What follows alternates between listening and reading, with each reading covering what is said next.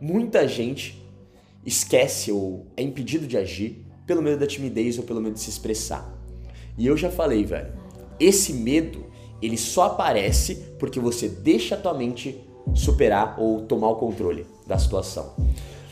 A nossa mente ela foi programada para sobreviver, não para viver. Tudo que a gente quiser fazer de mais ousado, que saia do ponto viver, ela vai tentar impedir, ou ela vai te dar um desconforto para mostrar para você que é o seguinte, não faz isso pelo amor de Deus, que você não tá habituado a fazer isso. As pessoas vão te zoar, as pessoas vão te julgar e vai ser uma merda. Só que essa história que ela conta na sua cabeça, e se eu te falar que é inventada pela sua mente, nada disso é verdade. Isso porque as pessoas não têm tempo para guardar informação na cabeça delas. A nossa mente, o nosso cérebro é como um arquivo. A gente guarda arquivos e coisas importantes para a gente usar no nosso dia a dia. Se uma pessoa cai na rua ontem, a gente esquece hoje, tá? Porque, adivinha só, você não é a porra de uma estrelinha, ninguém liga para você. Foda-se. Foda-se se você cair ou passar vergonha. Não vai ser o. Ai meu Deus do céu. Aquele cara caiu ali na rua, meu Deus do céu, pro resto da vida eu vou lembrar isso. Todo ambiente que eu chegar vou contar daquele trouxa que caiu na rua. Não é assim que funciona. No dia seguinte a pessoa tá vivendo a vida dela, não tá nem mais aí para você e nem lembra o que aconteceu, porque não porque ela quer, porque a mente dela jogou essa informação fora. Ela não usa. Então é, é, é memória acumulada, é memória à toa, tá ligado? E a nossa mente precisa economizar energia e usar apenas o que é necessário, sacou? Então uma dica crucial aí para vocês, foda-se. Não se importe. Não se importe com esse medo, porque a nossa mente ela vai inventar várias historinhas para impedir da gente agir e a maioria das histórias é mentira. Isso porque o desconforto que é causado quando a gente vai chegar em uma mulher ou chegar em uma pessoa desconhecida é o mesmo desconforto do risco de morte. Sabia disso, cara? Cara. É a mesma dor e desconforto se você estiver na porra de um penhasco prestes a se jogar. Por quê? Porque a mente ela não entende o que é risco de morte ou o que não é. Ela entende risco. Tudo que é risco, ela vai tentar te impedir. Nem que ela mande um, um na barriga para tentar te parar, tá ligado? O problema é que a gente só evolui na zona de pressão. É só sentindo pressionado que faz a gente evoluir. Se eu não decidisse ligar essas luzes e botar minha cara na internet para falar, jamais teriam mil e tantas pessoas me ouvindo. É muito simples, tá ligado? E eu jamais teria habilidade de fazer em qualquer lugar que seja se eu não tivesse feito muitas vezes. Hoje, foda-se, tá ligado? Eu ligo cagando ali para vocês e eu não importo porque eu já fiz tantas vezes que é só mais uma. Essa é a parada da prática social que para mim é a mesma coisa. É você abordar as pessoas tantas vezes que você não se importa em abordar mais uma, porque é só mais uma, tá ligado? E disso eu não tô falando nem de mulher, tá? Tô falando de pessoas, prática. Cada pessoa tem que ser importante na sua vida, tem que fazer sentido. Mas eu tô falando que o volume, o volume de pessoas vai te dar maestria. O volume de aplicar e praticar vai te dar maestria.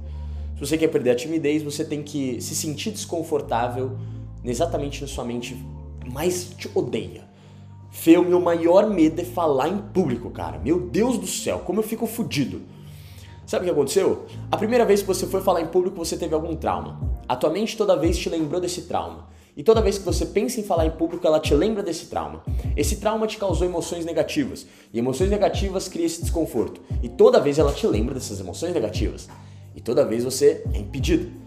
Então ela sabe exatamente o que falar para te impedir. Toda vez que eu falo isso, o Felipe não vai na academia. Toda vez que eu falo isso aqui, o Felipe não vai ali abordar ou não vai falar em público. Toda vez que eu falo isso aqui, cara, o Felipe, eu impeço o Felipe de fazer essa parada aqui que ele curte ou que ele quer fazer.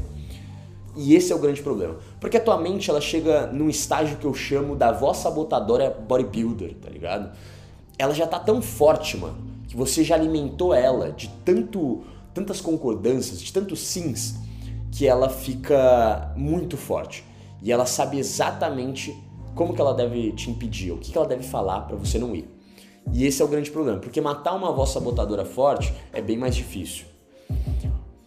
Agora o segredo é, Se você quer falar em público, você tem que falar em público várias vezes, até deixar claro para tua mente que não é um risco de morte e que não vai acontecer nada.